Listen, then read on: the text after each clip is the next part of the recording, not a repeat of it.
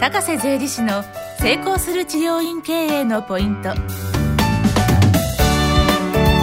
この番組は治療院専門税理士として300件の顧問先を持ち成功する治療院経営バイブルの著者でもある高瀬則之が数多くの治療院を見てきた中で成功する治療院経営のポイントを分かりやすくお伝えします。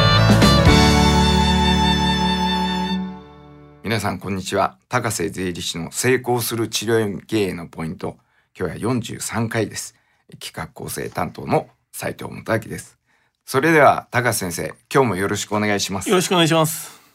では、えー、2週間にあたり本のお話をさせていただいたんですが、はい、今日からまたあの以前のように質疑応答形式で Q&A 形式でお送りしたいと思います、はい、今日のご質問は40代の接骨院経営者の方からいただいています、はい、今年中途入社をした社員から確定申告をするので年末調整はしなくていいです。と言われました、はい、この社員に支払った給与は年間200万円程度ですが私の治療院はこの社員の年末調整をしなくてもいいのでしょうか？給与所得者の扶養控除と申告書の提出はしてもらっています。というご質問なんですが、はい、はい、あのこれは必ずしなきゃいけないいけないことになってるんですよ。年末調整はしなきゃいけない。はい、あの確定申告じゃなくてやっぱり年末調整なんですね。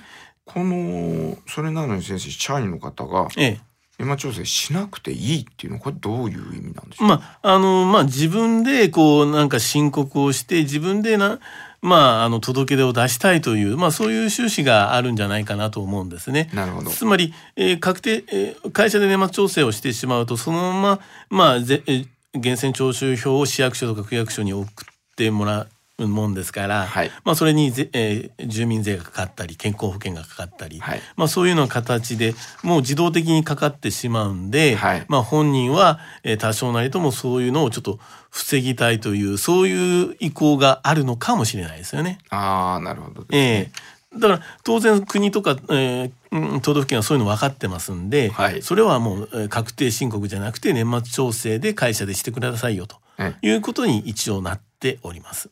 なるほどですね。えその場合に、はい、やはりあのあの途中で入社したってことは前年度にどっかにお勤めになさってる場合には、はい、その場合の源泉徴収票をいただいてそれに基づいて今回のこちらの、え治療院さんあ接骨院さんですかで、えー、年末調整をするということになってるんですね。はい、はい、ですからそれが、えー、必要になりますので前年度の源泉徴収票をもらわなければならないということですね。なるほど。はい。はい。で今非常にこの年末調整時期でちょっとここでえっ、とお伝えしておきたいのが、ええ、年末調整の対象になる人というのは大体決まっておりまして、はい。まずはその整骨院さんに、はいこの給与所得者の扶養控除等申告書というようなものがあるんですが、はい。それを、えー治療あの事業主さんに提出しなければならないんですよ。じ事業所。えーはいい、わゆる治療院の経営者の方とか、ええええー整骨院をやられている会社の方とかですね、はいまあ、そういうところにこの申告書というものを、えーその従業員さんは提出しなければならないんです従ね。業員さんが経営者の方に出そうなんですすわけですね。はいはい。んで、えーまず年末調整の対象になる人というのがはい。1年を通じて勤務している人はまず原則なんですが、はい。先ほど言いましたように途中入社されている方は前職の、えーいわゆる給与が分かれば、えーそこでえー年末調整をすることになるわけですね。えーこれ期間は1月から12月ということそうなんですよ。よ。はい、1月から12月までを集計をして、えーいわゆる年末調整えー給与の生産をす1年間の生産をするのが年末調整というものなんですね。はいですから、えー前に就就職をしている方は前の収入がどうしても必要になってきます。なるほどですね。はい。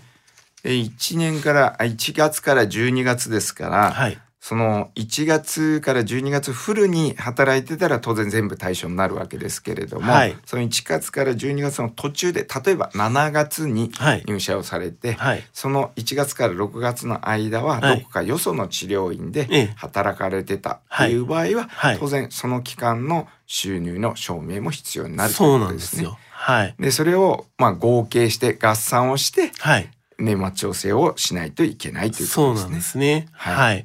で年末調整をしなくていい人っていうのは、はい。えー一つは給料が、はい。えー年間の給料は2,000万円を超える人はい。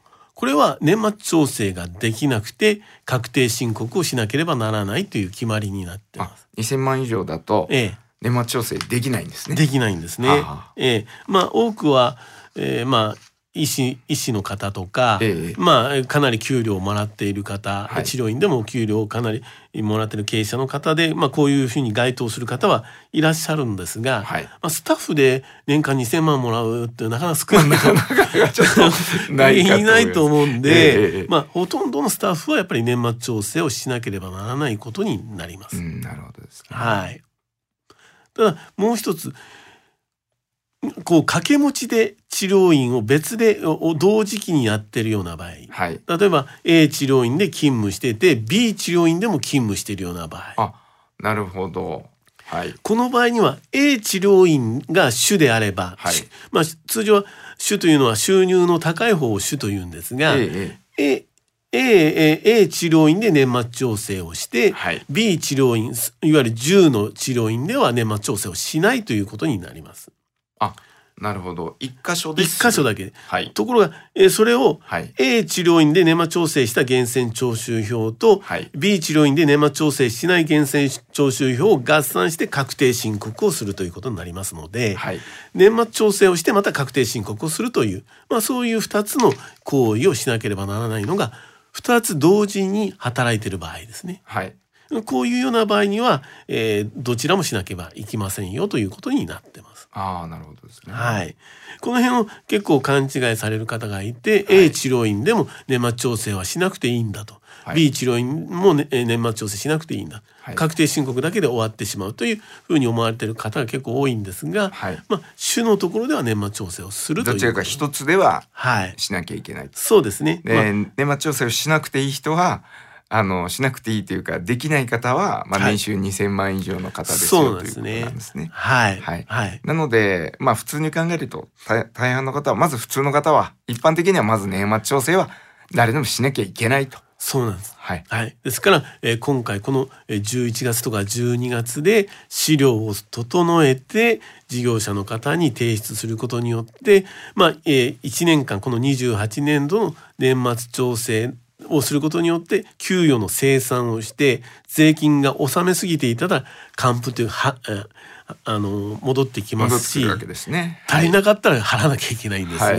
まあそういうようなことで、まあ、1年間の生産をするのがの年末調整ということ非常に大切な、えまあ、え行為なんで、はいえぜひぜひこう覚えていただいて、えその準備を整えていただきたいと思います。ああ、なるほどですね。はい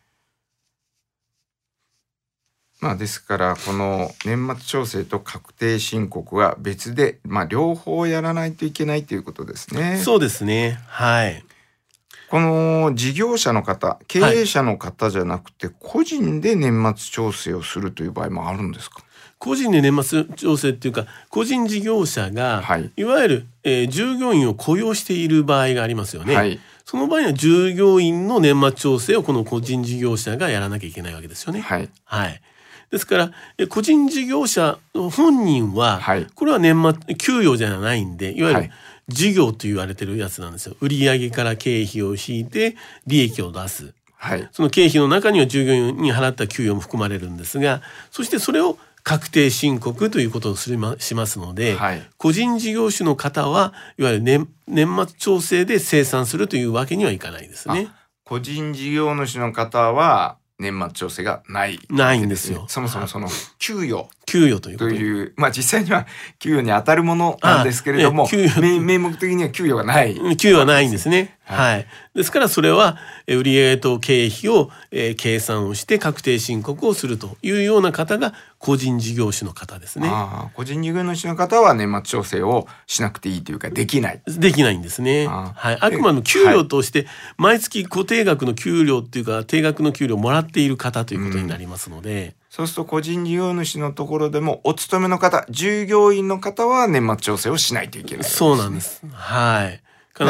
従業員の方はスタッフの方はあのそこが個人事業であろうがはい。会社であろうが、はいどいずれにしてもはい年末調整はしないといけない。そうなんですねその従業員の方の年末調整は基本的にはその経営者の方がやるということです、ね。そういうことです。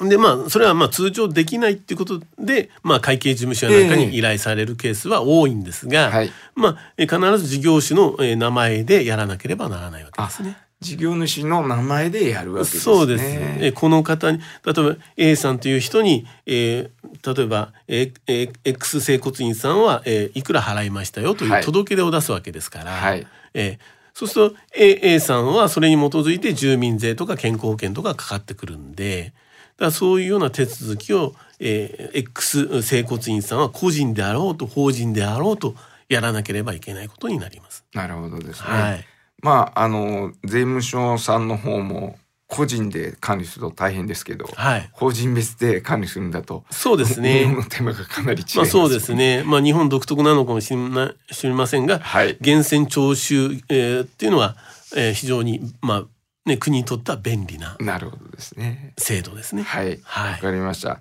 そうするとまあ今日のご質問に対する結論としましては、はい年末調整ははい必ずしなければいけませんと。いけませんというでね。まあもしそういうふうに従業員の方が言ってきたら、えいやこれはもうあのそういう必ずしないといけないことになってるんだとはい。いうことを説明してはいする必要があるということですね。そういうことになります。はい、はい。わかりました。それでは高先生、今日もありがとうございましたありがとうご。ざいました。リスナーの皆様から高瀬税理士への質問を募集しております。接骨院経営と検索していただき広告を除いた一番上に税理士法人フォルテシアのホームページが出てくると思います。そのページの下の方にある問い合わせフォームからご質問をお送りください。この番組は提供税理士法人フォルテシア。プロデュース斉藤元明によりお届けしました。